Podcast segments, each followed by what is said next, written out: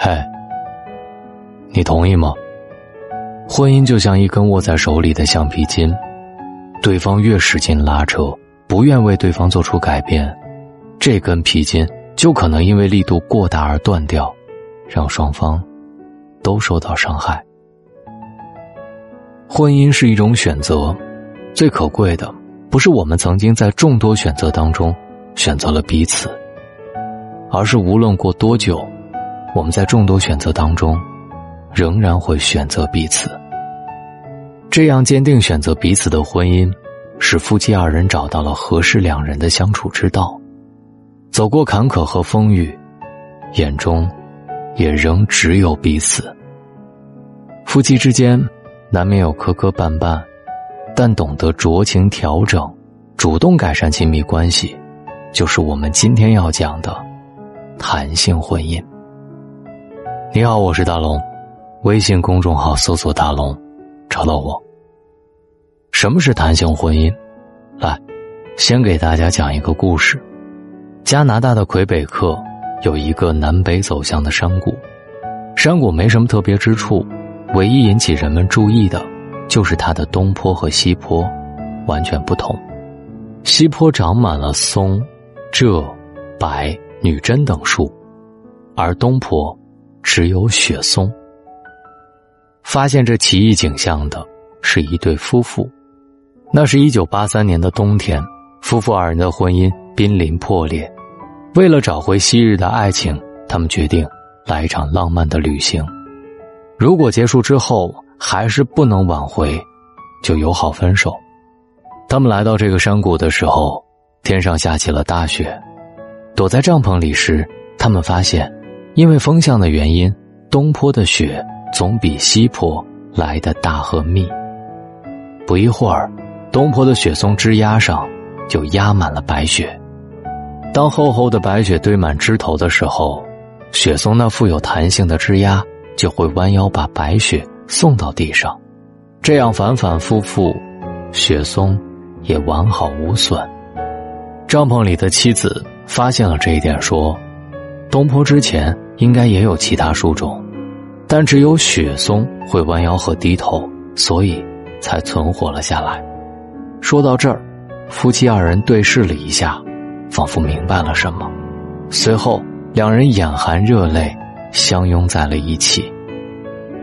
两人旅行之前的关系之所以会走向破裂，正是因为互不弯腰和低头，坚持自己的想法，不考虑对方的感受，让两人都身心疲惫。作家刘墉曾经说过：“恋爱需要机会，婚姻需要智慧。”这种类似雪松灵活调节的婚姻模式，就是充满智慧的婚姻。我们称之为弹性婚姻。婚姻的弹性不仅会高效化解生活的矛盾和冲突，而且让夫妻之间形成一种具有强大自愈能力的亲密关系。相反，那些不懂得改变的婚姻模式，多数像东坡上那些植被，被大雪压倒在地，活不长久。长久的婚姻需要弹性。心理学界有这样一句名言：“短期的爱情靠相似，长期的爱情靠改变。”婚姻也是这样，需要两个人互相改变，相伴之路才能够长久。两百多年前，有这样一对夫妻，他们把颠沛流离的生活过得盎然有趣。彼此不离不弃的深重情谊，让许多人艳羡不已。他们就是《浮生六记》当中的沈父和芸娘。在他们的婚姻当中，最令人动容的，不过是对待生活的坦然和乐观的态度，而更重要的是，两个人愿意不断的调整自我，肯为对方改变自己，用心满足对方内心的需求。沈父不喜欢卤瓜。和腐乳的气味，但是因为芸娘喜欢，他愿意主动去尝试，并最终爱上了这两样食物。为了满足芸娘外出的心愿，沈父不顾世俗的眼光，将芸娘扮成男子，两人一起畅游庙会。即便后来生活过得再苦，芸娘都会尊重他的喜好，并以实际行动支持他的想法。为了让沈父能和友人一起品酒论诗，他想出用馄饨担子温酒的主意，不厌其烦的细心准备，惹得众人皆夸他的小妙招。正是因为我心中有你，你心中有我，相互为对方的喜好做出改变，就算生活条件差点相爱之路也能够走得长久。懂得主动调整关系的伴侣，让婚姻有了足够的弹性空间，才能将生活所有的褶皱抹平，也能一起担住余生的万般不如意。第三，弹性会让婚姻更加幸福。生活当中，有些婚姻时刻都在剑拔弩张，一吵就崩，从来不留回旋的余地。而弹性的婚姻里，两个人没有强弱之分，只有互相之间的尊重和理解、宽容与支持。知乎上有这么一个问题：什么样的婚姻会让人羡慕？知乎网友讲述了一段自己的经历。他在一所大学里任教，老公在一家设计公司工作。虽然教师的待遇不高，但是有编制，收入稳定，也处于事业的上升期。而且，学生们都很喜欢他授课的方式。对于这份工作，他感觉到非常满足，也常常乐在其中。可是，女儿一岁多时，家里的保姆突然请辞，一时又找不到合适的阿姨，这让夫妻两人顿时慌了神。令人没想到的是，老公为了呵护她的事业和梦想，决定辞职回家照顾女儿，做一名全职爸爸。当问起他的缘由时，这个平日里粗糙的汉子却笑着说：“嗨，带孩子这事儿嘛，两口子谁干不一样？重要的是我的工作不上班也能干。你如果回家照顾孩子，工作就彻底停掉了。”听到老公这么说，原本心有忧虑的她不禁红了眼眶。佛罗伦萨·伊萨克斯说：“承担义务。”是婚姻关系幸福长久的基础。婚姻是两个人的事情，不被婚姻里的角色所裹挟，保持宽容，懂得让步，善于调整，才能离幸福的婚姻越来越近。亲密关系就在互相扶持和共同承担当中变得越来越牢固，两人也更加幸福。想拥有弹性婚姻，你需要做好。以下五点。吴淡如说：“婚姻好比琢玉，不是比谁的玉好，而是谁花的心思多，谁的雕工独到。肯为婚姻花心思做调整的两个人，才会收获更绵延的幸福。夫妻二人调整以下几点，或许能够帮助你悟透弹性婚姻，收获幸福的余生。一。”调整付出和依赖，婚姻是互相扶持，不是依靠某个人的付出。婚姻不是独角戏，只有夫妻俩齐心协力，为了共同的目标而奋斗，才能将婚姻经营的有声有色。同时，需要你有独立生活的能力，不能太过依赖对方，在付出和依赖之间，把握好婚姻的力度。二，调整关系和交流。不管在结婚前还是结婚后，相爱的两个人关系都是平等的。不平等的关系往往导致沟通不彻底。同时，婚姻需要废话交流，你一句我一句，才给生活注入烟火气。就像《小王子》里那句温柔的话：“我在你身上浪费时间，才让你变得珍贵。”夫妻之间在彼此身上浪费时间。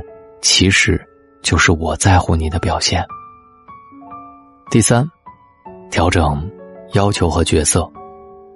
夫妻两个人可以相爱，但是别苛求。苛求对方，其实是在缩短婚姻的寿命。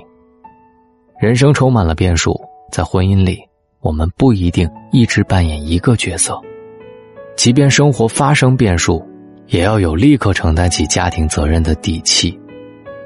四，调整氛围和空间。婚姻关系是整个大家庭关系当中的一部分，家庭关系氛围恰当，夫妻两个人的小生活才会舒适。聪明的伴侣懂得给感情留白，夫妻两人既享受不被束缚的自由，也能够感受对方浓浓的爱意。五，调整金钱和保障。经营婚姻就像掌舵一艘船，燃料和坚固的船体就是婚姻的保障。婚姻需要钱，还有一些无形的资源为前行保驾护航。航行有风险。需要审时度势，做好面对风险的准备，帆船才能扬帆起航。在婚姻的意义当中，有这么一句话：幸福的婚姻，不是让人在成全自己和牺牲自己之间二选一，而是让我们通过互相牺牲，来互相成全。作家罗兰曾说过：“对爱情不必勉强，对婚姻，则要负责。爱情和婚姻本就是两件事。”爱情是自由的，而婚姻则是道德和责任。为了更幸福的婚姻，为彼此改变，就是在婚姻里尽责的表现。好的婚姻是一种互相成全，是一种互相成长。我们携手经历生活的酸甜苦辣，再次与对方确认什么是情，什么是爱。在这个过程当中，我们会领悟到婚姻的真谛。好了。给大龙点一个再看，愿我们拥有温柔且坚定的伴侣，也拥有一段充满智慧和力量的婚姻。关于爱情的话题，好像讲也讲不完。大龙的读书会里也放了这本书，叫做《浮生六记》，这是一部清代作家沈复的自传体散文。在解读这本书之前，其实咱们可以了解一下书名的意思。浮生二字来源于唐代诗人李白的一篇文章，里面有一句：“夫天地者，万物之逆旅也；光阴者，百代之过客矣。而浮生若梦，为欢几何？”浮生的意思就是空虚不实的人生，指的就是人生。古代的人们认为人生在世是非常空虚的，所以他们就把人生叫做浮生。那么六忌指的是什么呢？这就指的是本书当中的六个主题，分别是闺房的乐趣、闲情趣味、作者的人生坎坷、旅游游乐的乐趣和山中之行的记事，以及养生之道。但是《浮生六记》流传到现在，其中最后两季已经失传了，留存下来的其实只有前面四季。这本书可以说是一个很好的窗口，可以让我们了解清朝人们在没有今天这么发达的科技的情况下，是怎么感受人生的乐趣的。今天晚上进入大龙读书会，去听大龙解读的这本《浮生六记》。这本书只有四万字，虽然是薄薄的一本小书，但是字里行间当中，我们能够感受到沈复独特的人生观和不俗的美学品味。您只需要关注大龙的微信公众号，回复“读书”，就可以听到这本书。我是大龙，书里见。